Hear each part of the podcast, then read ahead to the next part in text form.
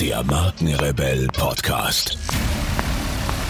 Spannende Interviews, wertvolle Strategien und provokante Botschaften für Führungskräfte und Unternehmer.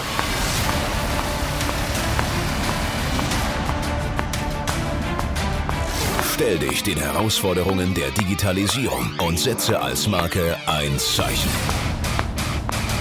Von und mit Markenrebell Norman Glaser. Lean Management und Lean Startups. Die neue schlanke Linie im Management. Überflüssige Kilos stören nicht nur, sie machen auch langsamer und sorgen dafür, dass dir schnell die Luft ausgeht. Und genau so geht es auch deinem Unternehmen. Ballast macht es langsam und ineffizient. Abhilfe schafft hier der ursprünglich von Toyota entwickelte Lean-Ansatz. Bezog sich dieser anfangs nur auf Produktsysteme, wurde die Philosophie des schlanken Arbeitens inzwischen auch auf zahlreiche andere Bereiche wie Management und Start-ups ausgeweitet. Wir zeigen dir im folgenden Artikel, wie Lean Management sowie Lean Startup funktionieren und wie du diese Ansätze erfolgreich für dein Unternehmen nutzen kannst. Lean Management. Das steckt dahinter. Das Vermeiden von Verschwendung, unnötigen Ausgaben und Kosten, Fehlern sowie das Erreichen bestmöglicher Qualität. So lässt sich Lean Management kurz und knackig beschreiben. Lean Management bedeutet übersetzt schlankes Management. Schlank bezieht sich hierbei auf die effiziente Gestaltung der kompletten Wertschöpfungskette. Der Ursprung des Begriffs Lean im Zusammenhang mit Industrie geht in die 1990er Jahre zurück. Damals veröffentlichten Daniel Roos, Daniel T. Jones und James P. Womack das Buch Die zweite Revolution in der Automobilindustrie, in dem sie die qualitativ besonders hochwertigen sowie effizienten Produktions- und Entwicklungssysteme in der Automobilindustrie als Lean Production bezeichneten. Als Goldstandard der Lean Production gilt nach wie vor das Toyota Produktionssystem. Da Lean Production und Lean Management ihren Ursprung in der Automobilindustrie haben, stießen beide Ansätze vor allem in eben dieser Industrie auf sehr große Resonanz. Als Lean Management wurde das Prinzip der schlanken Produktion, auch übertragen auf eine schlanke Führung, auch in anderen Bereichen populär.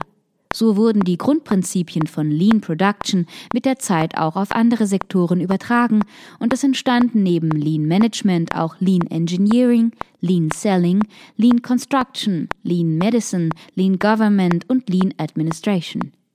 Als jüngster Spross der schlanken Linie gilt Lean Startup, das durch die Publikationen von Eric Ries große Popularität erlangt hat und sich mit schlanken Start-ups sowie schlanken Prozessänderungen in bestehenden Unternehmen beschäftigt.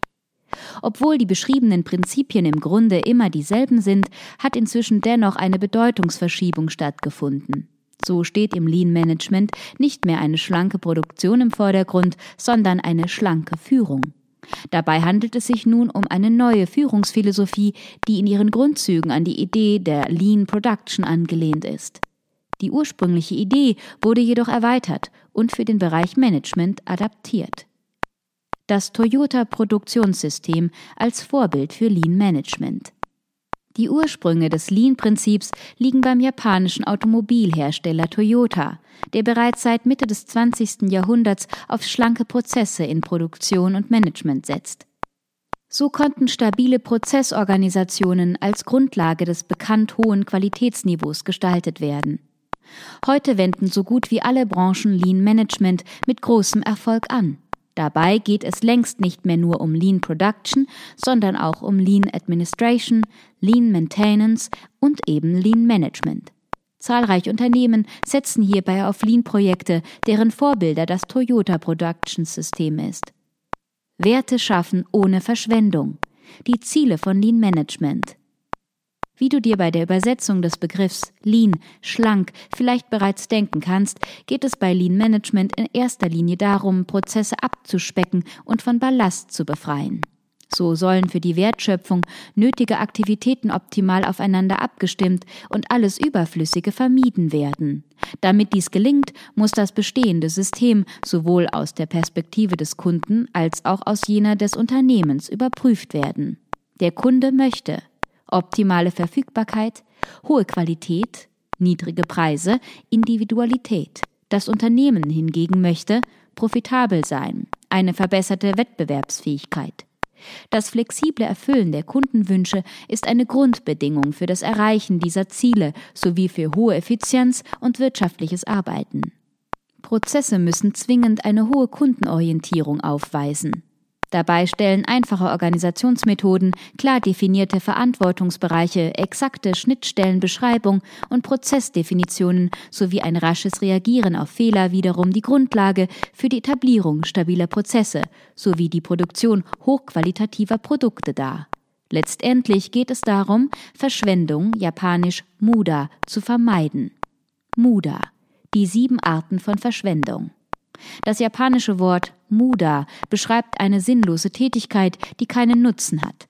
Ins Deutsche wird dieses Wort am ehesten mit Verschwendung übersetzt, wobei Muda im Gegensatz zu Verschwendung jedoch stets auch eine Beurteilung über den Nutzen enthält.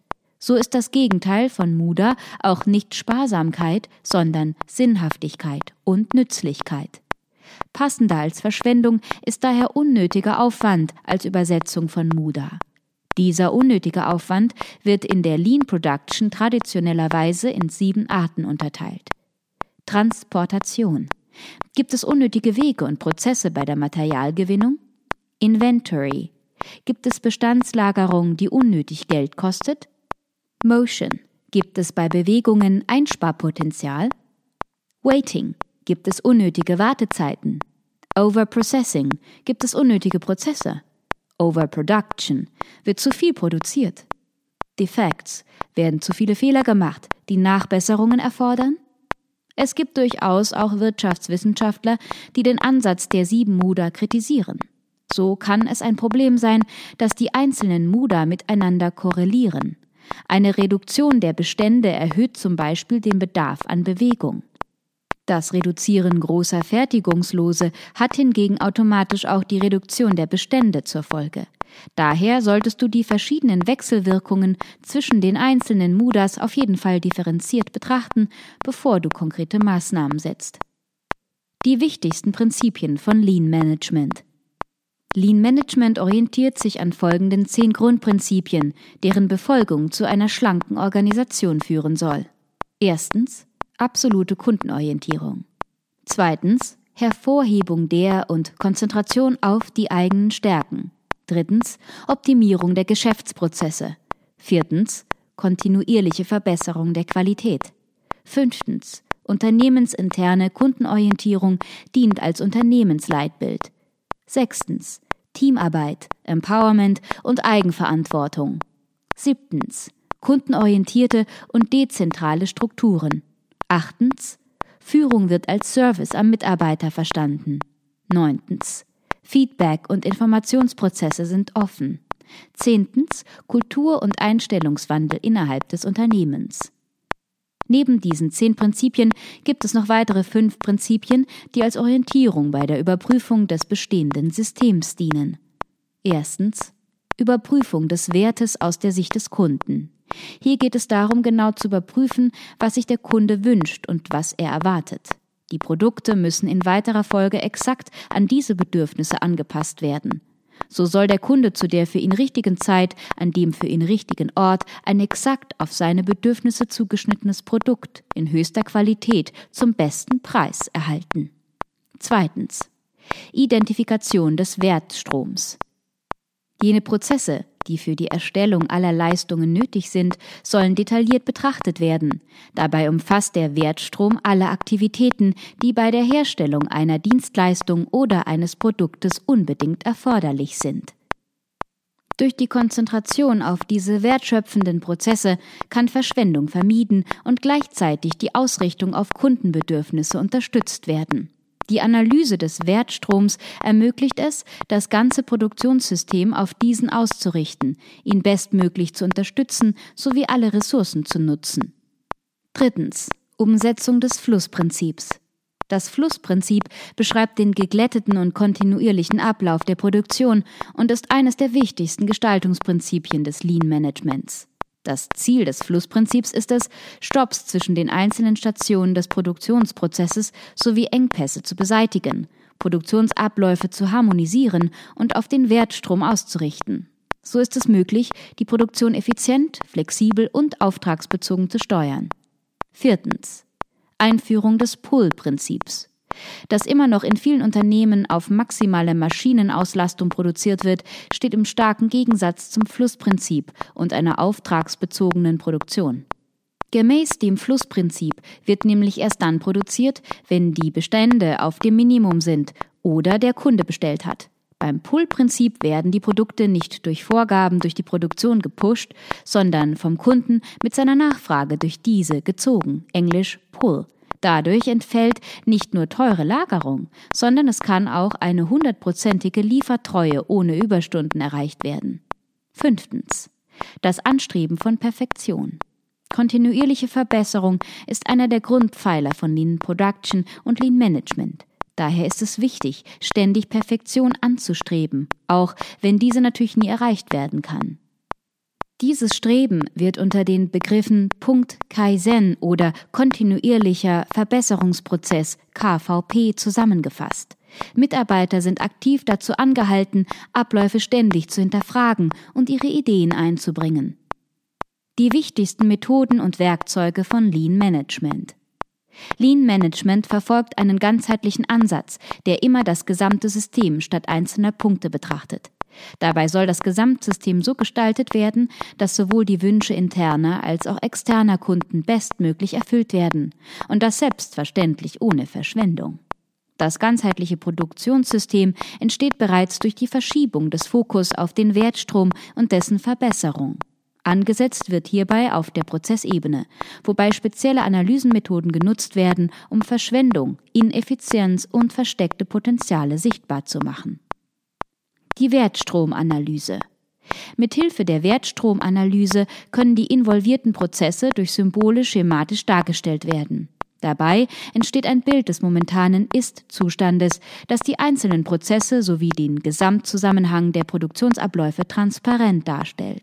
Auf diese Weise können versteckte Unwirtschaftlichkeit wie etwa Nachbesserungen aufgrund fehlerhafter Qualität und sinnlose Aktivitäten entdeckt werden. Der Wertstrom, also die Summe aller wertschöpfenden und nicht wertschöpfenden Tätigkeiten, die notwendig sind, um ein Produkt bis zum Kunden zu bringen, wird in zwei Hauptflüsse unterteilt den Entwicklungsstrom und den Fertigungsstrom. Wertstrommanagement befasst sich daher mit der abteilungsübergreifenden Optimierung des Informationsflusses sowie des Materialflusses. Dabei werden verschiedene Arten des Wertstrommanagements unterschieden. Einfach. Es werden nur wenige Symbole verwendet. Diese Form der Analyse gilt als kommunikationsfördernd. Schnell. Die Informationen kommen ungefiltert direkt aus der Produktion.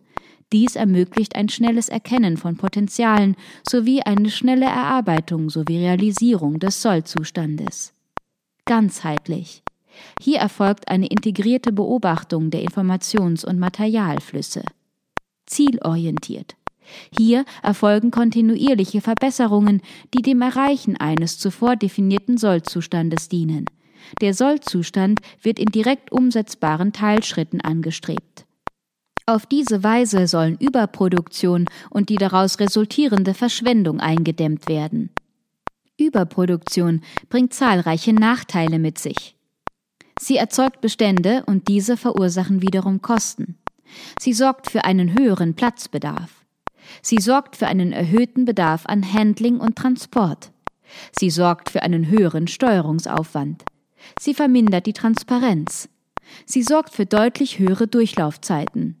Sie macht es schwieriger, Termine einzuhalten. Sie steht Teamwork im Weg. Sie sorgt dafür, dass auch fehlerhafte Teile weitergegeben werden. Du siehst, Verschwendung durch Überproduktion bringt zahlreiche Nachteile mit sich und gilt vielen Experten sogar als schwerwiegendste Art der Verschwendung. Umso wichtiger ist es daher, dass du sie mit Hilfe einer Wertstromanalyse zielgerichtet bekämpfst. Ein effizienter Wertstrom arbeitet immer nach der Devise, es wird nur das hergestellt, was der nächste Prozess braucht, und auch erst dann, wenn er es braucht.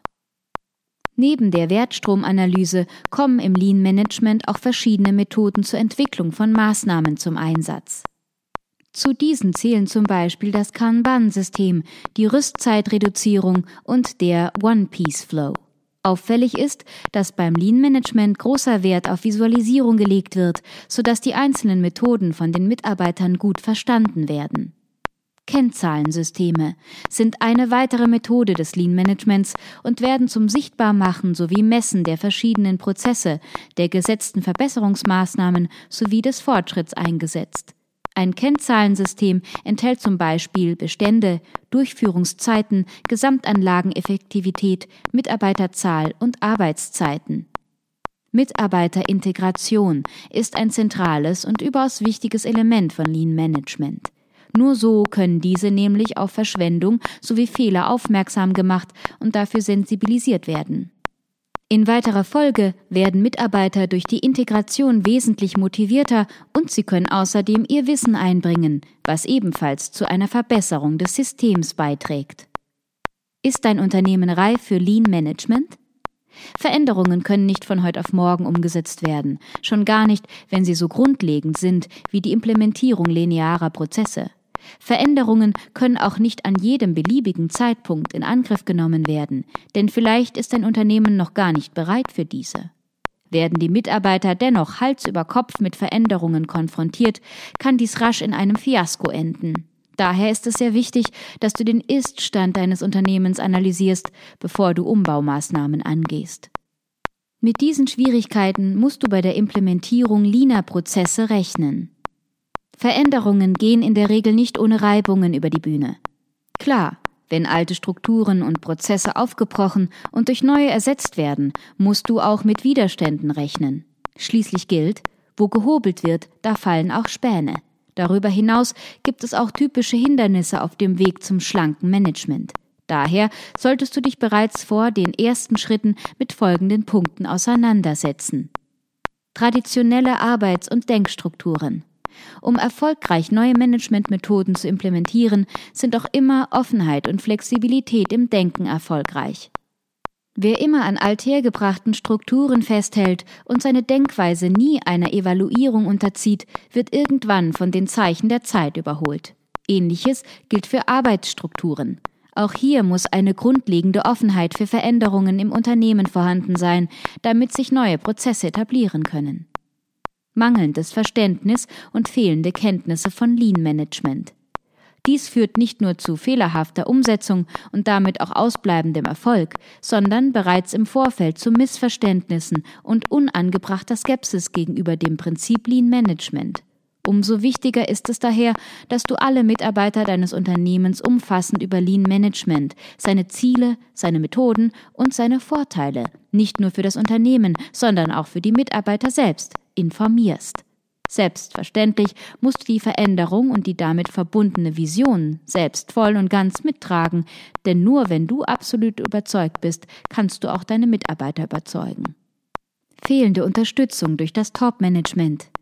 Veränderungen im Unternehmen müssen immer von allen Ebenen mitgetragen werden. Das gilt selbstverständlich auch für das Top-Management. Dieses muss voll und ganz hinter der Anwendung schlanker Managementmethoden stehen, damit diese erfolgreich umgesetzt werden können. Eine schablonenhafte Konzeptgestaltung. Es gibt nicht ein Universalkonzept, das für alle Unternehmen passt. Konzepte müssen immer individuell erarbeitet und an die jeweiligen Unternehmensstrukturen sowie Ziele angepasst werden. Am Anfang jeder Veränderung muss daher eine Analyse der momentanen Unternehmenssituation sowie der angestrebten Ziele stehen, sodass auf diesen aufbauend ein Konzept entwickelt werden kann. Eine zu schnelle Einführung. Veränderungen sollten niemals, wirklich niemals mit der Holzhammer-Methode durchgeführt werden. Diese führt nämlich nicht nur unweigerlich zu technischen Problemen bei der Umsetzung, sondern auch zu Widerständen bei der Belegschaft des Unternehmens. Daher solltest du Schritt für Schritt vorgehen und deine Mitarbeiter stets ausführlich über alle Schritte sowie deren Sinnhaftigkeit informieren. Widerstand aus dem mittleren Management. Mit Widerstand ist zu rechnen, das gilt für alle Veränderungen. Bei Implementierungen von Lean-Management-Prozessen solltest du vor allem mit Widerständen aus dem mittleren Management rechnen. Setze dich daher bereits im Vorfeld vor allem mit dieser Management-Ebene auseinander. Zu gering ausgebildete Teamfähigkeit. Lean Management setzt auf nahtlos ineinander und miteinander fließende Produktionsprozesse. Damit diese funktionieren können, ist natürlich auch hohe Teamfähigkeit gefragt, Schließlich muss nicht nur abteilungsintern, sondern auch abteilungsübergreifend zusammengearbeitet werden. Mangelnde Teamfähigkeit ist daher häufig eines der Hauptprobleme bei der Umsetzung von Lean-Prozessen. Ein falsches Rollenverständnis der Führungskräfte. Veränderungen im Managementprozessen bringen selbstverständlich auch Veränderungen im Rollenverständnis der Führungskräfte mit sich. Diese sollten sich bereits im Vorfeld darüber im Klaren sein und die notwendige Flexibilität im Denken und auch in der Praxis aufbringen. Wenn Veränderungen gelingen sollen, müssen alle im Unternehmen an einem Strang ziehen und das große Ganze als Ziel vor Augen haben. Fehlendes Verständnis von Qualität, Kundennähe und Prozessdenken. Damit etwas funktionieren kann, muss es natürlich auch richtig verstanden werden. Gerade bei der Umstellung auf Lean Management hat sich in der Vergangenheit immer wieder gezeigt, dass ein fehlendes Verständnis grundlegender Faktoren zu Problemen führt. Hier ist es daher wichtig, dass du in deinem Unternehmen umfassende Bildungsarbeit betreibst und auch selbst genau weißt, worum es eigentlich geht. Lean Management. Alles eitel Wonne oder etwa doch nicht? Das Prinzip Lean Management wird nicht immer nur positiv aufgenommen, sondern durchaus auch immer wieder von verschiedenen Seiten kritisiert. Dabei werden unter anderem immer wieder folgende Punkte angeführt.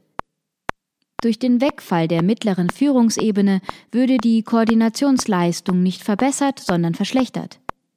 Durch den Abbau von Redundanzen und Puffern steige die Störanfälligkeit. Wissensintensive Prozesse ließen sich nicht in Form einer Linenmontagelinie organisieren. Hoher Produktionsdruck und Arbeitseinsatzflexibilität sorgen für Überforderung der Mitarbeiter. Die Vorentwicklungen von Produktinnovationen seien nicht mehr stressfrei möglich. Einige monieren, dass es sich bei Lean Management um ein neo-tayloristisches Prinzip handle.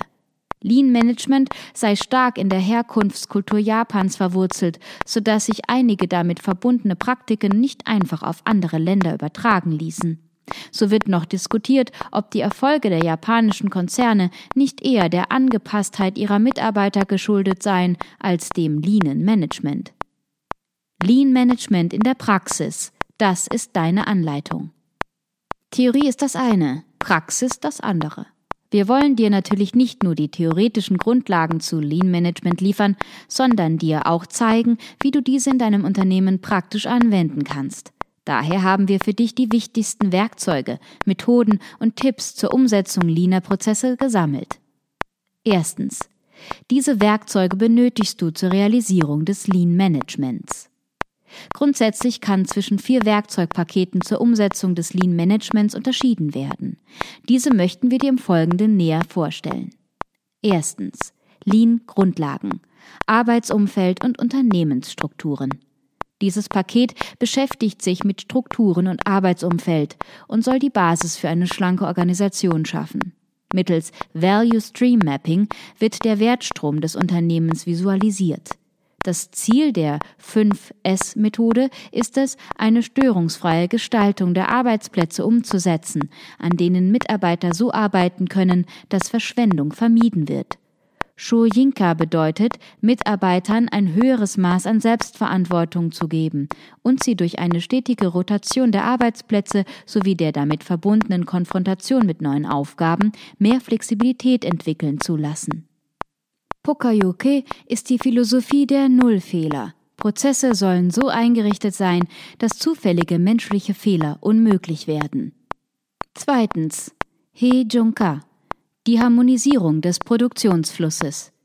Hier geht es um einen Ausgleich der Produktionsmengen, um dadurch den Produktionsfluss zu harmonisieren. Level Loading hat die Produktion exakt nach Kundenbedarf zum Ziel, sodass der Kunde die Produkte im Endeffekt aus dem System zieht. Überproduktion wird so vermieden. Unter Sequencing wird der synchrone Betrieb aller Produktionsbereiche verstanden. Die Taktzeit basiert hierbei auf der Verkaufsgeschwindigkeit. Shikumi bedeutet die Synchronisierung sowie Optimierung von Informationen, Mitarbeitereinsatz, Materialien, Ausrüstung und Werkzeugen. Drittens. Just in Time. Anlieferung, die durch Bedarf gesteuert wird. Produkte sollen erst bei Bedarf produziert und geliefert werden. Eines der Grundprinzipien bei der Umsetzung von Just in Time ist die Kundentaktzeit. Diese gibt an, wann ein Produkt fertig sein muss, damit die momentane Nachfrage befriedigt wird. Sie entspricht der verfügbaren Produktionszeit dividiert durch die Kundennachfrage. Materialien, die gebraucht werden, um einen Prozess zu realisieren, werden unter dem Begriff Standard Work in Process zusammengefasst. Standardisierte Arbeitsabläufe haben zum Ziel, dass jeder Mitarbeiter jede Arbeit gleich gut erledigen kann. Um diese zu definieren, wird ein fixer Arbeitsverteilungshauptplan, ein Arbeitsverteilungsblatt sowie ein flexibles Standardarbeitsblatt benötigt. Der Single Piece Flow hat zum Ziel, die benötigte Menge an Produkten exakt just in time zu liefern. Die Pull-Produktion stellt sicher, dass in den vorgelagerten Arbeitsschritten auch wirklich nur das produziert wird, was am Ende auch benötigt wird. Hierbei dient das Kanban-System der Produktionssteuerung. Viertens. Jidoka. Fertigungssysteme, die bei Problemen gestoppt werden können. Stop at every abnormality. Stellt sicher, dass nur hundertprozentig einwandfreie Qualität an die nächste Station geliefert wird, indem das Fertigungssystem bei Auftreten von Fehlern sofort angehalten wird. Durch Automatisierung wird die Beurteilungsfähigkeit vom Menschen auf Maschinen übertragen. Diese können daher autonom arbeiten und Probleme müssen nicht erst vom Menschen entdeckt werden, sondern werden sofort von der Maschine gemeldet. Erstens. So erstellst du eine Wertstromanalyse. Das Design deines idealen Wertstroms sollte einem genau geplanten Ablauf folgen. Dieser muss folgende drei Punkte enthalten. Erstens eine Analyse des Ist-Zustands. Zweitens ein Entwurf des Soll-Zustands. Drittens die konsequente schrittweise Umsetzung der zuvor festgelegten Ziele, bis der Sollzustand erreicht wurde. Zweitens. Präventive Arbeitsplatzgestaltung mit Muri. Muri ist ein Belastungsbeanspruchungskonzept aus dem Lean Management. Hinter dem japanischen Wort Muri versteckt sich die Überbeanspruchung von Menschen und Maschinen. Hierunter fällt zum Beispiel die Überforderung der menschlichen Aufmerksamkeit, wenn diese auf zwei oder mehrere Aufgaben gleichzeitig gelenkt wird. Hierin sehen Experten eine der größten Fehlerquellen, denn das Risiko, dass es früher oder später zu Verwechslungen kommt, ist stets präsent. In den meisten Fällen kommt es zur Strong Habit Intrusion. Diese besagt, dass sich alte Gewohnheiten unbemerkt wieder einschleichen, bevor sie nachhaltig durch neue ersetzt werden konnten. Diese über lange Zeit eingeschliffenen Verhaltensmuster können in der jeweiligen Situation zwar die richtigen sein, sie können aber auch vollkommen falsch sein. Auf jeden Fall ist das Auftreten von Fehlern so nur eine Frage der Zeit. Muri setzt die klassische Art der Bewertung von verschiedenen Arbeitssituationen in Arbeitssystemen ein. Dabei wird von der These ausgegangen, dass äußere Bedingungen einen Arbeitsplatz kennzeichnen. Die Belastungen sind für jeden an einem Arbeitsplatz tätigen Mitarbeiter gleich. Die Beanspruchung variiert jedoch individuell, denn jeder Mitarbeiter reagiert anders auf Belastungen. Daher können dieselben Belastungen auch unterschiedliche Auswirkungen haben. Interesse an der Tätigkeit, Lerneffekte und fehlerfreie Arbeit als positive Auswirkungen herausfordernder Beanspruchung. Desinteresse an der Arbeit, niedrige Leistung, Fehler, hohe Krankenstände sowie Unfälle als negative Auswirkungen von Fehl- oder Überbeanspruchung. Zwischen Herausforderung und Überbeanspruchung ist es oft nur ein schmaler Grat. So müssen Bewältigungsmöglichkeiten und Bewältigungsfähigkeiten positiv eingestuft werden, um eine Beanspruchung als positiv und somit als Herausforderung zu erleben. Ist dies nicht der Fall, kommt es zu einer negativen Bewertung und in weiterer Folge zu einer negativ erlebten Beanspruchung und somit Stress. Bei Muri geht es nun darum, letztere Form der Beanspruchung zu vermeiden und Arbeitssysteme auf diese hin zu analysieren. Werden Menschen und deren physiologischen sowie psychischen Bedürfnisse und Grenzen respektiert? Diese Frage gilt es im Zuge der Analyse zu beantworten. Diese Belastungsfaktoren gibt es. Überbelastung ist ein erheblicher Stressfaktor. Im Rahmen von Muri wird zwischen verschiedenen Belastungsfaktoren unterschieden. Jene Faktoren, die für das Entstehen von Überbelastung verantwortlich sind, müssen identifiziert werden. Dabei kommen zum Beispiel folgende Faktoren in Frage. Arbeitsaufgaben. Zu wenige Informationen, Hohe Entscheidungsanforderungen sowie hoher Termin- und Zeitdruck führen rasch zu Überlastung. Umgebung. Fehlende Ergonomie. Hoher Umgebungslärm. Ein unruhiges Umfeld sowie Gefahren lösen Überlastung aus. Organisation des Unternehmens. Unklar geregelte Kompetenzen und kurzfristig sowie ohne große Vorankündigung durchgeführte Veränderungen der Unternehmensstruktur haben oft Überlastung zur Folge. Soziale Verhältnisse.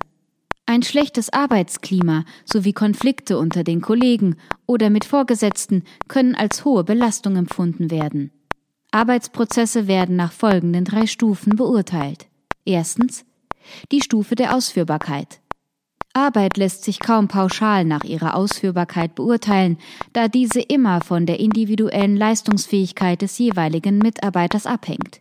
Letztendlich bezieht sich der Begriff Ausführbarkeit darauf, ob es die intellektuellen und körperlichen Eigenschaften eines Menschen erlauben, eine bestimmte Tätigkeit auszuführen. In diesem Bereich spielen auch die Vorgaben der Arbeitssicherheit eine entscheidende Rolle. Zweitens. Die Stufe der Erträglichkeit einer Tätigkeit. Ob ein Arbeitsprozess erträglich ist, wird anhand systematisierter Parameter ermittelt. Hierfür werden zum Beispiel ergonomische Verfahren wie Muskelbelastung nach VDI und das REFA-System eingesetzt.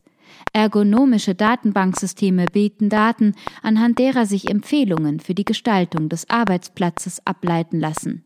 So liegt der erträgliche Arbeitsenergieumsatz für Frauen bei maximal 220 Watt und für Männer bei maximal 300 Watt.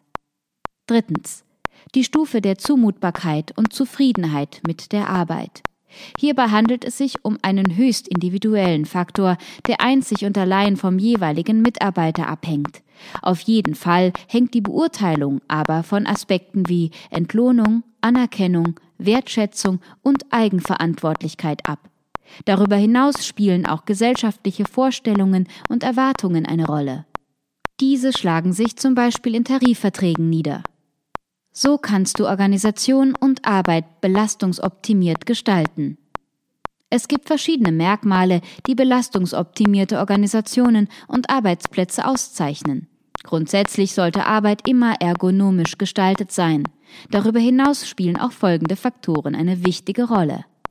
Autonomie, Entwicklungsmöglichkeiten, Lernmöglichkeiten, Anforderungsvielfalt, soziale Interaktion, Ganzheitlichkeit, um herauszufinden, wie Arbeitsplätze am besten optimiert werden können und wo es Verbesserungsbedarf gibt, solltest du dich direkt an deine Mitarbeiter wenden.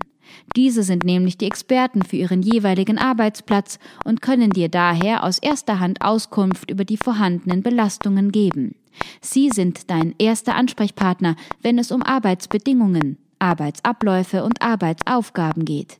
Du kannst keinesfalls auf das Wissen und die Erfahrungen deiner Mitarbeiter verzichten, wenn es um Arbeitsplatzoptimierung geht. Dabei solltest du dich auch an folgenden Merkmalen einer belastungsoptimierten Gestaltung orientieren. Anforderungsvielfalt. Die Erweiterung des Tätigkeitsfeldes durch Jobrotation führt zu unterschiedlichen physischen sowie psychischen Anforderungen und Herausforderungen. Auf diese Weise können Mitarbeiter verschiedene Fähigkeiten und Fertigkeiten einsetzen, während einseitige Beanspruchung gleichzeitig vermieden werden kann. Ganzheitlichkeit. Aufgaben sollten umfassend sein und Mitarbeiter sollten die Möglichkeit haben, zu überprüfen, ob ihre Arbeitsergebnisse mit den zuvor gestellten Anforderungen übereinstimmen. Dies steigert die Anerkennung ihrer Tätigkeit durch die Mitarbeiter selbst und sie erhalten zudem auch direkt Feedback über die Qualität ihrer Arbeit von dieser selbst. Autonomie. Die Verantwortlichkeiten und Befugnisse für Aufgaben müssen eindeutig und in ausreichendem Maß festgelegt sein. So kann das Selbstwertgefühl der Mitarbeiter sowie ihre Bereitschaft zur Übernahme von Verantwortung gestärkt werden. Darüber hinaus erhalten die Mitarbeiter so das Gefühl, etwas bewegen zu können. Vorhersehbarkeit und Durchschaubarkeit. Weise deine Mitarbeiter detailliert in ihre Aufgaben ein und visualisiere alle relevanten Prozessparameter in Echtzeit. So gibst du deinen Mitarbeitern die Chance, die richtigen Entscheidungen zur richtigen Zeit zu treffen sowie ihre Leistungsfähigkeit besser einzuschätzen. Soziale Interaktion. Schaffe Aufgaben, die soziale Interaktion sowie Kooperation mit anderen Mitarbeitern erfordern. Stichwort Teamarbeit. Durch die gegenseitige Unterstützung können deine Mitarbeiter besser mit Belastungen umgehen und Schwierigkeiten leichter bewältigen. Ausgeglichenheit des Arbeitsanfalls. Schaffe Puffer zwischen Arbeitsstationen sowie die Möglichkeiten nach und vorzuarbeiten. Je weniger Zeitzwänge es gibt, desto höher werden Flexibilität und Qualität. Entwicklungs- und Lernmöglichkeiten. Gib deinen Mitarbeitern die Möglichkeiten, Fortbildungen zu besuchen und konfrontiere sie mit Aufgaben, für deren Bewältigung sie ihre Kenntnisse erweitern müssen. So können sie ihre beruflichen Qualifikationen nicht nur aufrechterhalten, sondern auch weiterentwickeln. Zudem erhalten sie sich so ein hohes Maß an geistiger Flexibilität. Drittens. Die 5S-Methode als Weg zu einem effizienten Arbeitsplatz. Die 5S-Methode gilt als die wichtigste Basismethode im Lean-Management und geht deutlich tiefer als herkömmliches Qualitätsmanagement. Sie dient dazu, Sauberkeit, Sicherheit, Qualität, Effizienz und Ordnung zu verbessern. Die 5S beziehen sich dabei auf Sortieren, Setzen und Anordnen, Sauberkeit, Standardisierung, Selbstdisziplin. Die Forderungen der 5S-Methoden lauten der Arbeitsplatz muss makellos sauber sein. Alles, was nicht gebraucht wird, kommt weg. Abfall ist als solcher erkennbar. Der Arbeitsplatz ist angenehm gestaltet und hat eine stimulierende Wirkung. Informationen lassen sich schnell und einfach abrufen. Es gibt so wenig Papierkram wie möglich. Routineabläufe können einfach nachvollzogen werden und sind einfach verständlich. Durch die 5S-Methode ist es möglich, einen Arbeitsplatz so zu gestalten, dass nur jene Gegenstände an diesem sind, die auch tatsächlich benötigt werden. Jeder dieser Gegenstände hat dabei auch seinen eigenen Platz. Darüber hinaus sind auch die Abläufe am Arbeitsplatz standardisiert. Um diesen Zustand zu erhalten, sind die Mitarbeiter dazu angehalten, die nötige Disziplin dafür aufzubringen. So können schlanke sowie gleichzeitig effiziente Arbeitsabläufe realisiert werden. Der ideale Arbeitsplatz ist jener, an dem Sauberkeit und Ordnung herrschen, sodass in kurzer Zeit und unter höchster Sicherheit hochqualitative Produkte hergestellt werden können. Diese Vorteile hat die 5S-Methode. Die 5S-Methode birgt zahlreiche Vorteile in sich, und zwar sowohl für Mitarbeiter als auch für das Unternehmen selbst. So hilft sie, Verschwendung zu erkennen und zu vermeiden, was schließlich das Hauptziel von Lean Management ist. Darüber hinaus kann mit der 5S-Methode auch ein sicherer und ergonomischer Arbeitsplatz geschaffen werden. Dies erhöht nicht nur die Produktivität sowie die Sicherheit, sondern schafft auch kürzere Einarbeitungszeiten. Die Verringerung von Störungen am Arbeitsplatz führt ebenfalls zu mehr Effizienz sowie auch dazu, dass Mitarbeiter sich wohler fühlen am Arbeitsplatz. Ein sauberer und ordentlicher Arbeitsplatz hat außerdem zur Folge, dass sich die Qualität der Produkte erhöht und das Vertrauen der Kunden in das Unternehmen steigt. Zudem ist ein aufgeräumtes Unternehmen jederzeit vorzeigbar. Zu guter Letzt sorgt das Visualisieren der Erfolge für ein gestärktes Gemeinschaftsgefühl. Du siehst also, dass zahlreiche Vorteile für die 5S-Methode sprechen. Ob diese zum Tragen kommen, hängt nicht zuletzt auch von der richtigen Umsetzung dieser Methode ab. Darauf kommt es bei der Umsetzung der 5S-Methode an. Es gibt einige Faktoren, die über Erfolg oder Misserfolg der 5S-Methode entscheiden.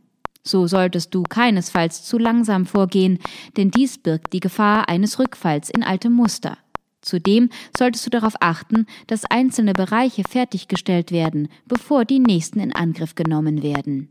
So dienen diese nämlich als Pilot für die anderen. Unterschätze auch den Bedarf an Kapazitäten für Sortieren und Setzen nicht. Ein Fehler, der häufig gemacht wird. 5S-Koordinator wie Abfallbehälter und Beschriftungsgeräte sollten griffbereit vorbereitet werden. Vorgänge wie Sortieren und Kennzeichnung sind immer verbindlich. Die Kennzeichnung der Gegenstände sowie deren Aufbewahrungsort können jedoch von den Mitarbeitern bestimmt werden. Vorgesetzte sind außerdem für die Auditierung der Mitarbeiter verantwortlich und dienen als Vorbilder für diese. So sieht ein typischer 5S-Arbeitsplatz aus. Auf einem Arbeitsplatz, der nach der 5S-Methode konzipiert wurde, hat alles seinen Platz. Dies hat den Vorteil, dass die unproduktive Zeit reduziert wird, da nicht lange nach Gegenständen gesucht werden muss und mehr Zeit für die eigentlich zu erledigende Arbeit bleibt. Dabei ist es wichtig, dass der Arbeitsplatz so organisiert ist, dass alle Gegenstände schnell zur Hand und auch wieder weggeräumt sind und der Aufbewahrungsort sowie die Funktion der dort vorhandenen Gegenstände intuitiv erfasst werden. Das wird zum Beispiel durch die farbliche Kennzeichnung der Gegenstände sowie deren Aufbewahrungsort erreicht. Dabei ist genau festgelegt, wie diese Kennzeichnung aussehen muss. Wichtig ist hierbei auch die Beantwortung folgender Fragen. Welche und wie viele Gegenstände gehören an diesen Platz? Fehlen irgendwelche Gegenstände? Ist jeder bewegliche Gegenstand bereits gekennzeichnet? Wo ist dieser Gegenstand, wenn er gerade nicht gebraucht wird? Wo ist dieser Gegenstand, wenn er gebraucht wird? Wie werden die Gegenstände gelagert? Sind alle Gegenstände einfach und schnell zu finden? Sind alle Gegenstände so gelagert, dass ihre Entfernung der Häufigkeit ihres Gebrauchs entspricht? Standardisierung spielt eine große Rolle im Lean Management, besonders in Hinsicht auf die ersten drei S. Dabei solltest du folgendermaßen vorgehen. Finde Verantwortliche für die Umsetzung der ersten drei S und lege fest, wann diese welche Aufgaben erledigen. Visualisiere diese Festlegung. Mache 5S durch Kennzeichnungen und Hinweisschilder zu einem fixen Bestandteil der täglichen Arbeit. Überprüfe durch 5S-Audits, ob die 5S auch eingehalten werden. Mache das Nicht-Einhalten von 5S so schwierig wie möglich. Achte darauf, dass nichts auf den Arbeitsplätzen ist, was dort nicht hingehört und nicht benötigt wird. Versuche, Arbeitsschritte logisch mit den dafür benötigten Werkzeugen zu verbinden. Versuche, die Ursachen der Entstehung von Schmutz zu entdecken und diese zu beseitigen. Stelle fünfmal die Warum-Frage, um die Ursache eines Problems herauszufinden, und fünfmal die Wie-Frage, um dafür eine Lösung zu finden. Neben Standardisierung nimmt auch Selbstdisziplin einen außerordentlich hohen Stellenwert in der 5S-Methode ein. Sie ist eine Grundvoraussetzung für die Einhaltung von Standards und notwendig, um diese zur Gewohnheit werden zu lassen. Darüber hinaus erhöht Selbstdisziplin nicht nur die Produktivität und senkt die Kosten, sondern trägt auch einen wichtigen Teil zur Sicherheit sowie zur Zufriedenheit der Mitarbeiter bei. Du hast verschiedene Möglichkeiten, die Selbstdisziplin deiner Mitarbeiter zu fördern. So solltest du gemeinsam mit deinen Mitarbeitern 5S Schlagwörter entwickeln und diese zusammen mit Aktivitäten sowie Ergebnissen auf Posten visualisieren. Vorher- und Nachherfotos eignen sich ebenfalls hervorragend, um Ergebnisse sichtbar zu machen. Die 5S-Methode ist ein effektiver Weg, um die Produktivität sowie die Sicherheit an Arbeitsplätzen zu erhöhen. Alles, was nicht benötigt wird, kommt weg, und alles, was benötigt wird, hat seinen fixen Platz. Nichts stört und nichts ist im Weg, sodass deine Mitarbeiter zielgerichtet und effizient arbeiten können. Die 5S-Methode und die Clean Desk Policy gehen Hand in Hand, denn sie verfolgen dasselbe Ziel. Die Mitarbeiter deines Unternehmens sollen für die Qualität ihrer Arbeit, die Vermeidung unnötiger Kosten in ihrem Bereich sowie unnötige Zeitfresser sensibilisiert werden. Dabei spielen natürlich auch die direkt für sie realisierbaren Benefits eine wichtige Rolle. Zu diesen zählen eine deutliche Entlastung, eine verbesserte Organisation ihres Arbeitsplatzes, die ergonomischere Gestaltung ihres Arbeitsplatzes, mehr Platz sowie eine bessere Zusammenarbeit mit ihren Kollegen. Ordentliche und aufgeräumte Büroräumlichkeiten stehen für ein ordentliches und aufgeräumtes Unternehmen. Das nehmen nicht nur Mitarbeiter so wahr, sondern auch Kunden. So gehst du bei der Umsetzung der 5S-Methode am Arbeitsplatz am besten vor. Um einen Arbeitsplatz nach der 5S-Methode zu gestalten, solltest du nach den folgenden fünf Schritten vorgehen. Schritt 1. Aussortieren. Finde heraus, welche Gegenstände an einem Arbeitsplatz benötigt werden und welche überflüssig sind. Alles, was doppelt, unbrauchbar und schmutzig ist, kommt weg. Dinge, von denen sich deine Mitarbeiter trotz ihrer Nutzlosigkeit nicht trennen können, können übergangsweise mit einem Red Tag versehen werden. Ihr vereinbart dann gemeinsam einen Zeitraum, in dem die so markierten Gegenstände noch bleiben dürfen. Werden sie in diesem nie benutzt, müssen sie letztendlich aussortiert werden. Schritt 2. Anordnen. Nachdem nun alle überflüssigen Gegenstände aussortiert wurden, müssen die übrig gebliebenen richtig angeordnet werden. Das Ziel hierbei ist es, alles, was zur Erledigung täglicher Aufgaben benötigt wird, stets in greifbarer Nähe zu haben und alles Wichtige auf Anhieb zu finden. Hier können Beschriftungen und Markierungen hilfreich sein. Schritt 3. Sauber machen. Nach dem Aussortieren und Anordnen müssen der Arbeitsplatz sowie die darauf verbliebenen Gegenstände gereinigt werden. Es empfiehlt sich auch, die Reinigungsarbeiten zu dokumentieren. In weiterer Folge sollten sich deine Mitarbeiter täglich fünf Minuten Zeit nehmen, um Ordnung auf ihrem Arbeitsplatz zu schaffen. Schritt 4. Standardisieren. Nun ist es Zeit, auch andere Mitarbeiter und Kollegen mit einzubeziehen und auf diese Weise die positiven Ergebnisse zu standardisieren und auf alle anderen Arbeitsplätze zu übertragen. Zudem solltest du jetzt auch Regeln sowie Verantwortungsbereiche für von allen Mitarbeitern gemeinsam genutzte Bereiche definieren. Schritt 5. Erhalten. Bei diesem Schritt ist die zuvor bereits erwähnte Selbstdisziplin ausschlaggebend, um die neue Ordnung am Arbeitsplatz dauerhaft zu etablieren. Unterstützen kannst du diese zum Beispiel durch in regelmäßigen Abständen veranstaltete Wettbewerbe um den ordentlichsten Arbeitsplatz und laufende Vorher-Nachher-Fotodokumentationen. Besonders hilfreich ist auch eine Checkliste, die du regelmäßig mit deinen Mitarbeitern durchgehst. Deine Checkliste für ordentlich organisierte Arbeitsplätze. Die folgende Checkliste hilft dir und deinen Mitarbeitern, nach der 5S-Methode organisierte Arbeitsplätze dauerhaft ordentlich zu halten. Finden sich auf deinem Schreibtisch Utensilien von Kollegen, die momentan im Urlaub sind und diese daher nicht benötigen? Müssen Mitarbeiter oft durch das Büro laufen, um an benötigte Gegenstände zu gelangen? Bleiben Flaschen, Kaffeetassen und Teller oft auf Schreibtischen stehen, nachdem sie nicht mehr benutzt werden? Bist du schon einmal über auf dem Boden herumliegende Gegenstände gestolpert? Hast du auf deinem Schreibtisch schon einmal Gegenstände gefunden, die niemandem gehören? Gibt es in deinem Büro Pakete, deren Inhalt sowie Besitzer unbekannt sind? Ist es dir schon einmal passiert, dass du den Verbandskasten gesucht hast? Und war dieser dann vielleicht auch noch leer?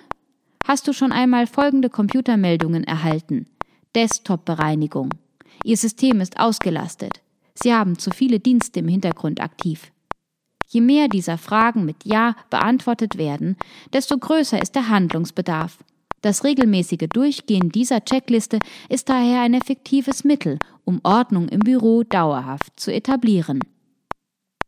Ordnung im Büro heißt auch Ordnung auf dem Computer. Die 5S-Methode bezieht sich nicht nur auf den analogen, sondern auch auf den digitalen Arbeitsplatz. Um effizient arbeiten zu können, muss nämlich auch auf diesem Ordnung herrschen. Dabei gehst du am besten folgendermaßen vor. Aussortieren. Nicht benötigte Programme müssen von der Festplatte gelöscht werden. Das gilt auch für unnötige Dateien. Dateien, die nur manchmal benötigt werden, sollten auf externen Medien gespeichert und von der Festplatte des Computers gelöscht werden. Anordnen. Um direkt auf täglich genutzte Programme sowie wichtige Ordner und Dateien zugreifen zu können, solltest du Verknüpfungen anlegen. Ein übergreifendes sowie systematisch strukturiertes Ablagesystem, das so wie sein analoges Pendant aufgebaut ist, sorgt zusätzlich für Ordnung auf dem Computer.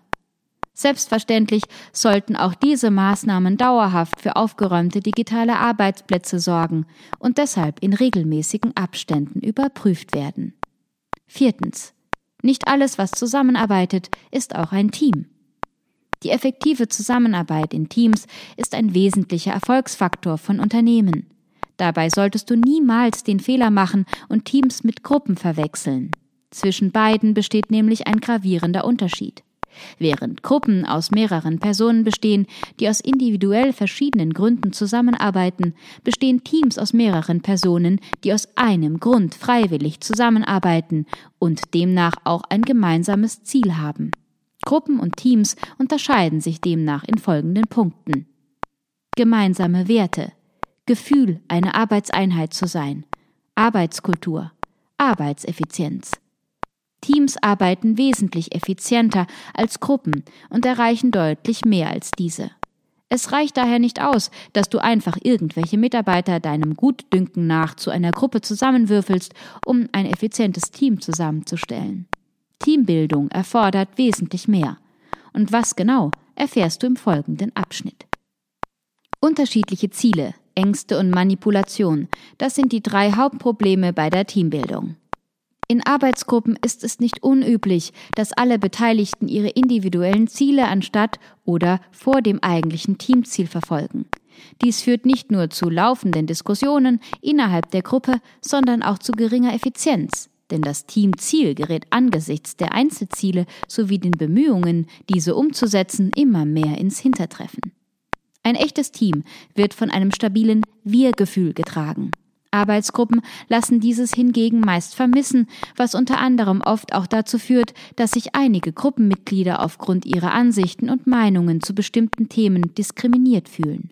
Anstatt diese zu äußern und zu vertreten, beugen sie sich dem Gruppendruck und behalten ihre Sicht der Dinge in Zukunft lieber für sich. So geht wertvoller Input verloren, der wesentlich zum Erreichen des Ziels sowie dessen Qualität beitragen könnte. Die Mitglieder von Gruppen versuchen oft diese zu ihrem Vorteil zu manipulieren. Sie verfolgen ihr individuelles Ziel und wollen dessen Erreichen durch bestimmte Informationen und gezieltes Lenken der Gruppenmeinung zur Priorität machen. Dabei sind sie nur auf ihren Vorteil bedacht und kümmern sich kaum um das eigentliche Ziel der Gruppe. Anhand dieser klassischen Problemfelder wird deutlich, dass es nicht ausreicht, eine Reihe qualifizierter Fachkräfte in einen Raum zu sperren, um ein effizientes Team zu erhalten. Damit ein Team entsteht und dieses auch eine hervorragende Leistung bringt, kommt es unter anderem auf die folgenden drei Faktoren an. Erstens. Das Umfeld des Teams.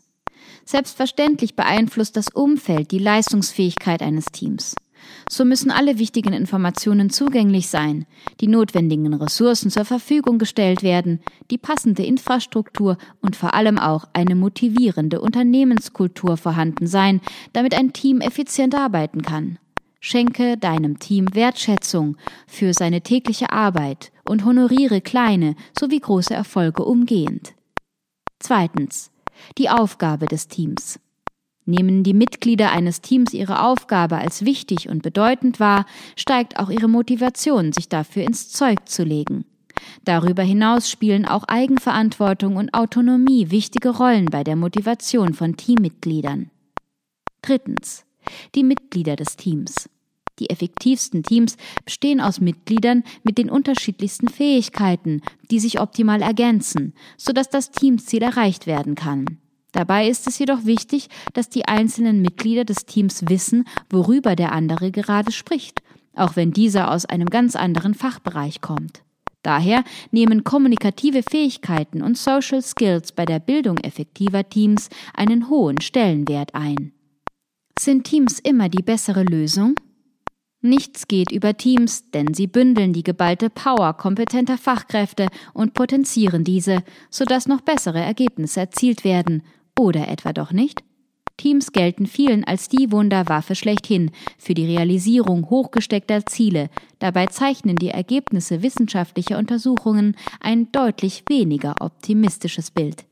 Das heißt nun nicht, dass Teams nicht effektiv arbeiten würden. Im Endeffekt kommt es jedoch darauf an, mit welchen Aufgaben sie betraut werden. Nicht jede Aufgabe kann von einem Team automatisch effizienter gelöst werden als von einer Einzelperson. Es liegt also an dir, für Teams geeignete Aufgaben von ungeeigneten zu unterscheiden und deinen Teams die richtigen Aufgaben zuzuteilen. Anhand folgender Punkte kannst du entscheiden, ob eine Aufgabe für ein Team oder für eine Einzelperson besser geeignet ist. Die Aufgabe ist komplex. Komplexe Aufgaben können von Teams oft besser bewältigt werden als von Einzelpersonen, denn sie benötigen verschiedene Kompetenzen sowie Perspektiven. Es gibt gemeinsame Ziele. Kommt es zu grundlegenden Veränderungen in einer Abteilung oder auch dem gesamten Unternehmen, teilen die einzelnen Mitarbeiter zahlreiche gemeinsame Anliegen und Ziele, die sie miteinander verbinden und eine wichtige Voraussetzung für die Bildung eines funktionierenden Teams sind. Die Aufgaben sind sehr umfangreich. Erfordern Aufgaben viel Zeit, kann eine Einzelperson mit der termingerechten Erledigung überfordert sein. In diesem Fall ist ein Team die bessere Wahl. Die Lösung der Aufgabe erfordert viel Kreativität. Kreativität steigt, wenn mehrere Personen an einer Aufgabe beteiligt sind und diese aus verschiedenen Perspektiven betrachten. Zudem bringt jeder Kompetenzen aus seinem Fachbereich mit, wodurch gänzlich neue Lösungswege denk- und realisierbar werden. Die Aufgabe erfordert systematisch getroffene Entscheidungen. Teams sind dazu in der Lage, Entscheidungen systematisch anhand methodischer Grundlagen zu treffen. Sie können schnell auf Veränderungen reagieren und haben einen hohen Grad an Flexibilität. Die Lösung der Aufgabe muss auf breite Akzeptanz stoßen. Entscheidungen, die von einem Team getroffen wurden, werden erfahrungsgemäß eher abteilungsübergreifend akzeptiert als von Einzelpersonen erarbeitete Lösungen. Kurz zusammengefasst lässt sich sagen, dass ein Team immer dann die bessere Wahl ist, wenn unterschiedliche Erfahrungen, Kenntnisse und Fertigkeiten gefragt sind und oder eine Aufgabe sehr umfangreich ist. Ein Team hat außerdem den Vorteil, dass Problemstellungen und mögliche Lösungen von den einzelnen Teammitgliedern aus unterschiedlichen Perspektiven betrachtet werden. Teams bergen auch immer Konfliktpotenzial. Wo Menschen zusammenarbeiten, entstehen nicht selten auch Probleme. Das ist ganz normal, denn verschiedene Menschen haben auch verschiedene Ansichten, so dass es schnell zu Reibereien kommen kann. In Teams kommt es gerade dann zu Konflikten, wenn die einzelnen Personen unterschiedliche Ziele verfolgen oder auf unterschiedlichen Lösungswegen für Probleme beharren und diese nicht mit denen der anderen vereinbar sind. Grundsätzlich sollten Konflikte immer auf der Sachebene bleiben und niemals auf die Beziehungsebene verschoben werden, denn dann sind sie oft kaum mehr zu lösen. Du hast zudem Möglichkeiten, das Konfliktrisiko zu minimieren, indem du folgende Punkte beachtest. Über- und unterfordere deine Mitarbeiter nicht.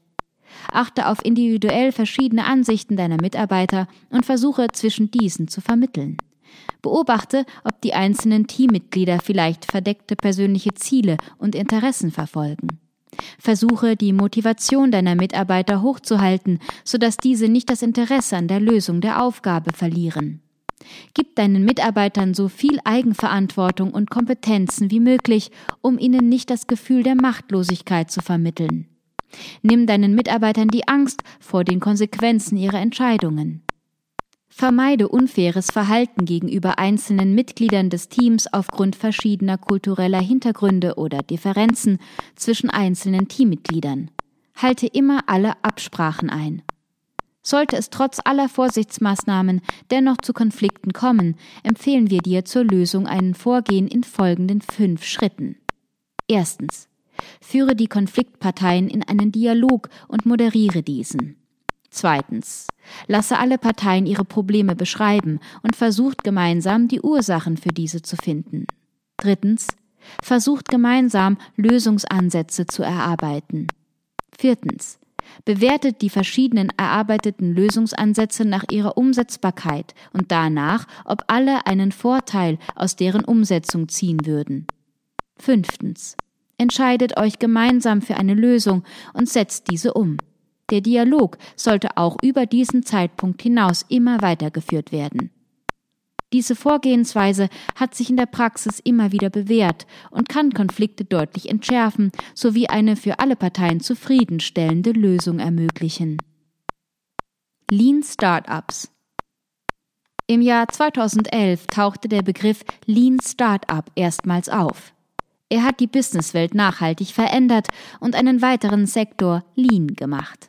Denn nicht nur Produktion und Management können heutzutage Lean sein, sondern so gut wie alles. Warum also nicht auch Lean Startups? Hier treffen zwei Buzzwords aufeinander, die dem geneigten Leser das Wasser im Mund zusammenlaufen lassen. Aus diesem Grund wollen wir uns nicht nur mit Lean Management, sondern auch mit Lean Startups näher beschäftigen. Was ist ein Startup und was ist ein schlankes Startup? Startups Entrepreneurs, Entrepreneurship, diese Begriffe begegnen einem momentan so gut wie überall. Jeder mit einer Idee kann ein Start-up gründen. Die vielen schillernden Erfolgsbeispiele von kleinen Zweimann-Kellerfirmen, die sich dank einer brillanten Idee sowie einer gehörigen Portion über Mut und Unternehmergeist ruckzuck zu Millionenunternehmen entwickelt haben, sind ja auch zu verlockend.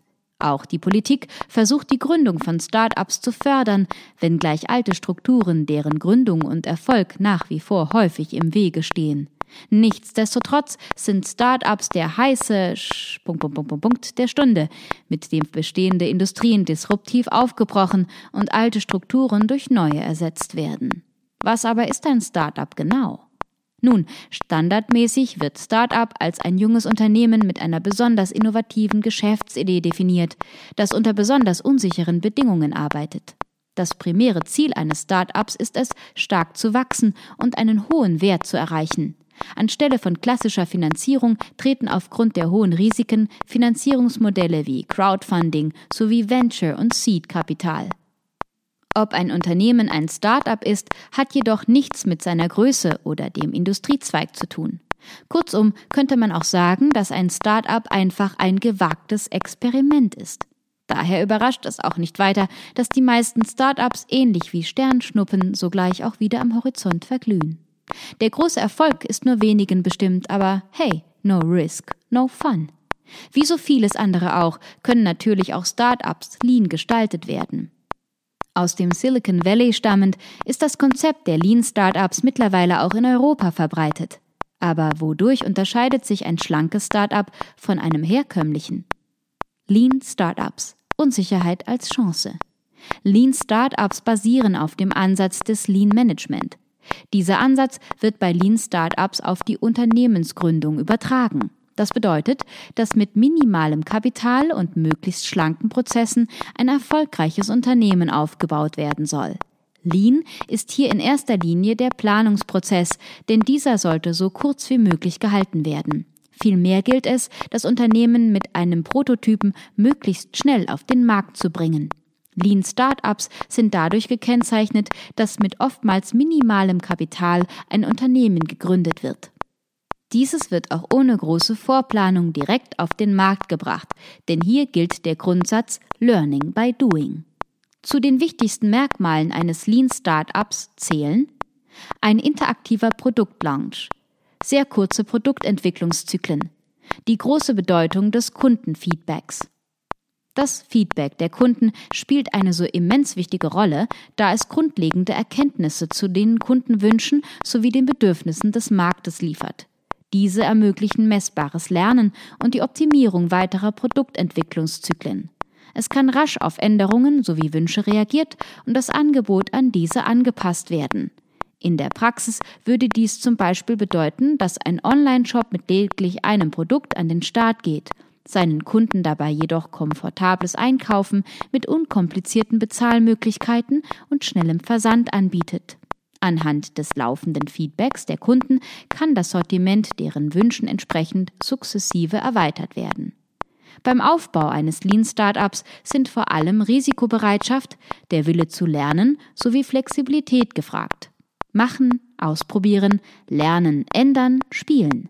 Das sind die Schlagworte, die Lean Startups definieren.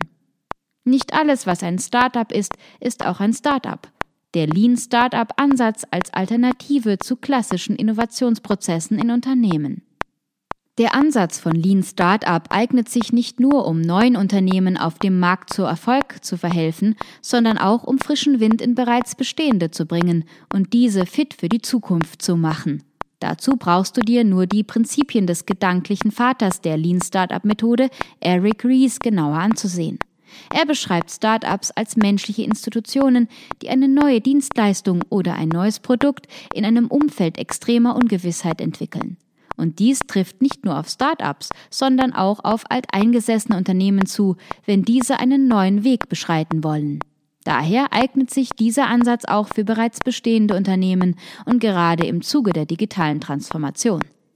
Beim Vergleich herkömmlicher Innovationsprozesse mit dem Lean-Startup-Ansatz fallen rasch zahlreiche Unterschiede ins Auge.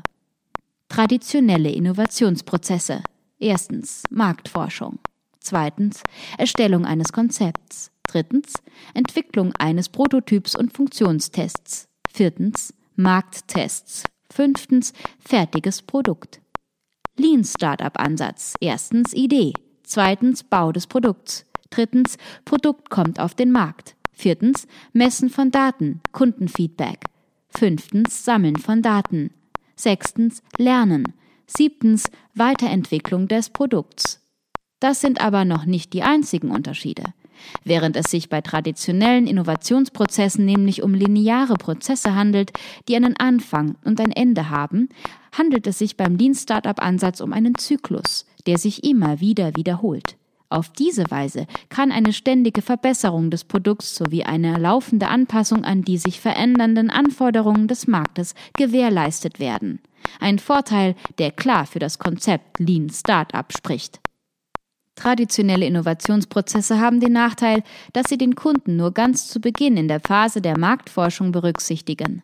Das Produkt wird entwickelt, das Marktfeedback wird aber erst eingeholt, nachdem die Entwicklung abgeschlossen ist. Dieses Vorgehen wird von den meisten alteingesessenen Unternehmen bevorzugt, weil diese aus Angst vor Imageschäden auf Nummer sicher gehen möchten und daher keine halbfertigen Produkte präsentieren wollen. Zudem soll die Entwicklung eines neuen Produktes möglichst geheim gehalten werden, damit keine Informationen an Konkurrenzunternehmen gelangen. Außerdem könnte es Probleme mit der Patentierbarkeit geben. Diese Gründe für das Bevorzugen eines traditionellen Innovationsprozesses sind zwar durchaus nachvollziehbar, dieser lässt aber dennoch sehr wenig Flexibilität. Und gerade diese ist heutzutage so enorm wichtig. Flexibilität bezieht sich in Hinsicht auf Innovationsprozesse letztendlich nicht nur auf die Fähigkeit, rasch Änderungen an einem Produkt vornehmen zu können, sondern auch auf das richtige Mindset, das eben auch flexibel sein sollte. Du musst dazu in der Lage sein, womöglich aufwendig erarbeitete Lösungen loszulassen, auch wenn vielleicht jede Menge Zeit und Geld in diese investiert wurden. Letztendlich geht es immer darum, dass ein Produkt zu einem Erfolg wird. Der Lean Startup Ansatz fördert und fordert diese Flexibilität und ist somit perfekt auf die Anforderungen der heutigen Zeit zugeschnitten. So gehst du beim Lean Startup Ansatz am besten vor. Der Lean Startup Ansatz gleicht einem Lernprozess, der niemals wirklich abgeschlossen ist. Es handelt sich um eine iterative Methode, bei der an oberster Stelle eine Vision als langfristig zu erreichendes Ziel steht. Dabei solltest du in folgenden Schritten vorgehen. Erstens, am Anfang des Prozesses steht eine Idee für ein Produkt oder eine Dienstleistung. Zweitens, auf diese Produktidee folgt der Businessplan. Drittens, anhand deiner Idee entwickelst du jetzt einen Prototyp deines Produktes. Viertens, Annahmen sind ein grundlegender Bestandteil von Innovationsprozessen. Um dein Produkt auf Herz und Nieren zu prüfen, solltest du die risikoreichsten Annahmen, Hypothesen heraussuchen und überprüfen. Fünftens. Nun wird das Produkt entwickelt. Aber nicht irgendeines, sondern das MVP, das Minimal Viable Product. Dieses zeichnet sich dadurch aus, dass es das Produkt mit den minimalsten Eigenschaften und Anforderungen ist. An diesem werden die zuvor ausgewählten Hypothesen überprüft. So werden weder Zeit noch Geld verschwendet und nur das getan, was wirklich nötig ist, komplett lean eben. Sechstens. Getestet wird das MVP an zukünftigen Kunden. Gibt es einen Bedarf für dieses Produkt? Wie viel Nutzen hat das Produkt für die Kunden? Sind sie bereit, den geforderten Preis dafür zu bezahlen? Hebt sich das Produkt deutlich von jenen der Konkurrenz ab? Diese Fragen werden in diesem Schritt dank Kundenfeedback beantwortet. Siebtens. Die Erkenntnisse aus dem letzten Schritt fließen in die Weiterentwicklung des Prototypen ein und ermöglichen dessen Optimierung. Achtens. All diese Schritte werden so lange wiederholt, bis das Produkt fertig ist. Die Vorteile dieser Methode kristallisieren sich klar heraus. Zum einen reduziert sich das Risiko deutlich, zum anderen steigt die Geschwindigkeit. Darüber hinaus kann auch Verschwendung eliminiert werden. So lassen sich Unternehmen und Produkte schnell und mit niedrigen Kosten erfolgreich auf Schiene bringen. Work smarter, not harder. Darum funktioniert Lean Startup so gut. Warum mehr und härter arbeiten als nötig? Erfolg geht immer auch mit Effizienz einher und genau diesen Ansatz erfolgt die Lean Startup Methode. Alles Überflüssige und Unnütze wird entsorgt, sodass die reine Essenz des Wichtigen übrig bleibt. Und was braucht es mehr, um ein Unternehmen oder ein Projekt zum Erfolg zu machen? Genau, nichts. Alles andere ist unnötiger Ballast, der Erfolg sogar im Weg steht. Überflüssige Tätigkeiten sind somit kein Zeichen für besonderen Fleiß, sondern für Ineffizienz. Niemand sollte Energie in etwas investieren, das nicht benötigt wird. Dies ist Verschwendung von Ressourcen und somit Gift für jedes Unternehmen. Der Ansatz von Lean Startup wirkt dem entgegen und schafft somit die optimalen Voraussetzungen für Erfolg.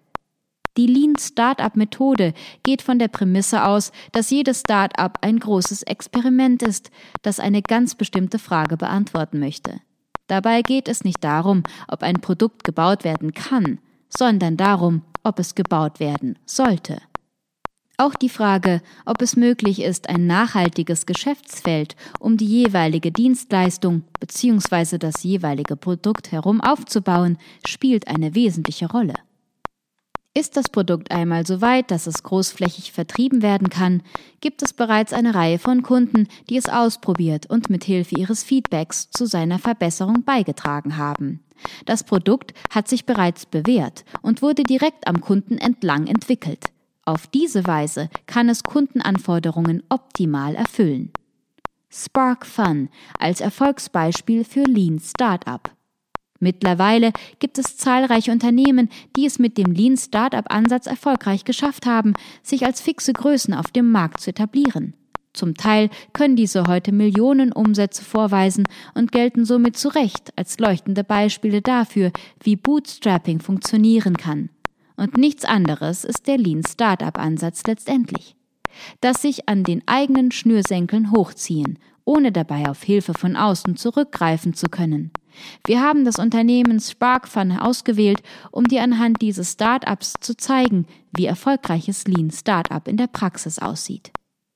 Die Idee für das Unternehmen SparkFun wurde aus Frustration herausgeboren. Im Jahr 2002 war Unternehmensgründer Nathan Seidel im Internet auf der Suche nach Elektronikersatzteilen. Diese Suche verlief nicht nur ziemlich erfolglos, sondern ließ Seidel auch frustriert mit der damaligen Situation zurück. So war nicht nur das Angebot an Elektronik-Online-Shops ziemlich mager, die einzelnen Produkte wurden zudem auch mehr als dürftig präsentiert. So zeigten die Shops nicht einmal Bilder ihrer Ware. Dieser Umstand zeigte Seidel jedoch gleichzeitig auf, dass in diesem Bereich eindeutig Handlungsbedarf bestand. Warum also nicht einen anständigen Online-Shop für Elektronik gründen? Mit scharfen Bildern, die nicht nur das Produkt selbst, sondern auch alle Details zeigen. Und schon war die Idee für Spark Fun geboren. Der Name seines Unternehmens war dann auch das erste, was 2003 feststand. Alles andere stand für Nathan Seidel zum damaligen Zeitpunkt noch in den Sternen. Unter anderem auch, was er in seinem Online-Shop eigentlich genau verkaufen wollte. So startete er mit lediglich einer Handvoll Produkte, konnte jedoch sofort nach dem Launch des Shops Bestellungen verzeichnen. Auch wenn es sich dabei nur um ein bis zwei Aufträge täglich handelte, war es doch ein Beginn. Seidel beschränkte sich auch nicht auf den Verkauf von Elektronik, sondern bot Besuchern auch Tutorials und realisierte Projekte mit den im Onlineshop erhältlichen Produkten. Im Jahr 2004, nach seinem Abschluss an der University of Colorado, begann Seidel schließlich damit, hauseigene Elektronikteile zu entwickeln und in seinem Shop anzubieten. Diese Entwicklung hat bis heute kein Ende genommen, sondern wird vom Gründer des Online-Shops stetig weitergeführt. Heute hilft Spark Fun seinen Kunden, ihre Projekte in die Realität umzusetzen. Darunter finden sich Höhenballons ebenso wie Touchscreen-Mäuse. Zu den Kunden von Spark Fun zählen Heimwerker, Künstler, Designer, Lehrer und Techniker, die sich von der Produktvielfalt des Shops bestehend aus LEDs, LCDs, Feuchtigkeitssensoren und vielem, vielem mehr angesprochen fühlen. Auch die Tutorials wurden mittlerweile ausgeweitet und durch ganze Online-Kurse ergänzt.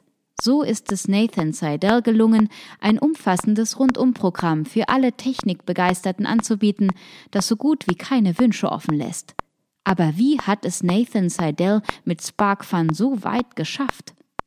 Der Start aus dem Nichts. SparkFun startete mit 2500 Dollar Schulden. 2000 Dollar investierte Seidel in Produkte, 500 Dollar in Infrastruktur. Auf den Kauf von Versandboxen vergaß er, was dem Erfolg seines Unternehmens jedoch keinen Abbruch tat und heute jede Menge Stoff für Späßchen liefert.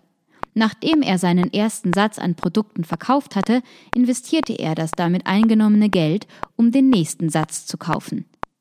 Diesen Prozess hat er so lange wiederholt, bis schließlich etwas Geld für ihn abfiel, was rund drei Jahre nach dem Start des Online-Shops zum ersten Mal der Fall war. Heute hat Spark Fun 120 Mitarbeiter und Umsätze in zweistelliger Millionenhöhe. Besonders interessant?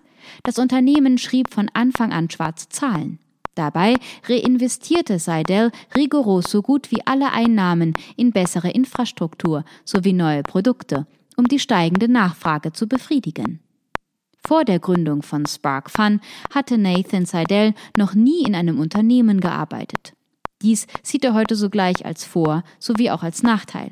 Zum einen fehlte ihm die Erfahrung aus dem Arbeitsalltag, zum anderen konnte er jedoch unvoreingenommen an alles herangehen und so seine ganz eigene Vision eines Arbeitsplatzes in die Realität umsetzen.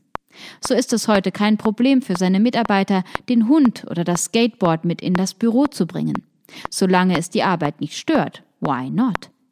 Mit dieser Philosophie hat Seidel es geschafft, jede Menge glückliche Mitarbeiter um sich zu versammeln, auch wenn er dabei zugibt, nicht immer alles nachvollziehen zu können, was diesen so wichtig ist.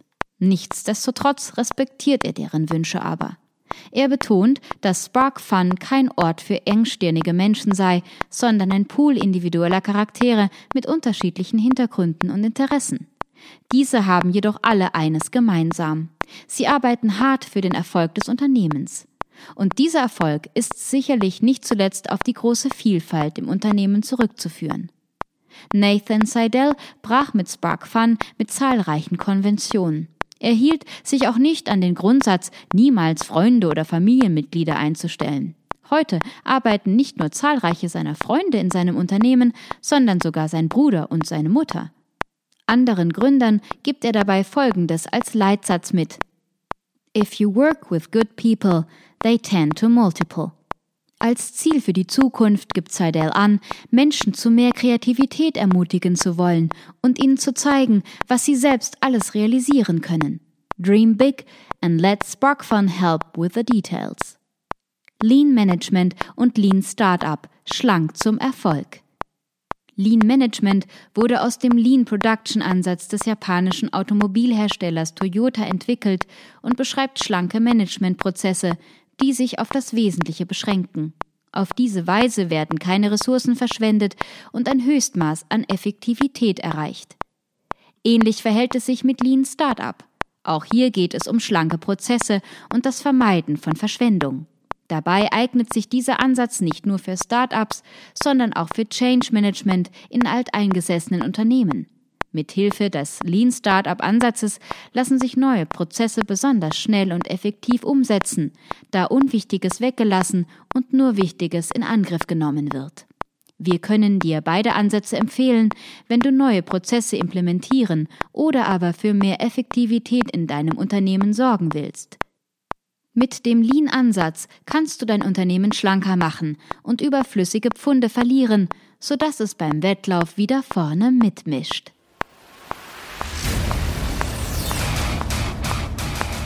Hier noch eine wichtige Info für alle die unter euch, die sich mit dem normalen E-Mail-Newsletter nicht zufrieden geben können, die noch ein paar Deep Dives vertragen können und zusätzlich eine wertvolle Content-Lieferung auf Ihr Smartphone für clever halten.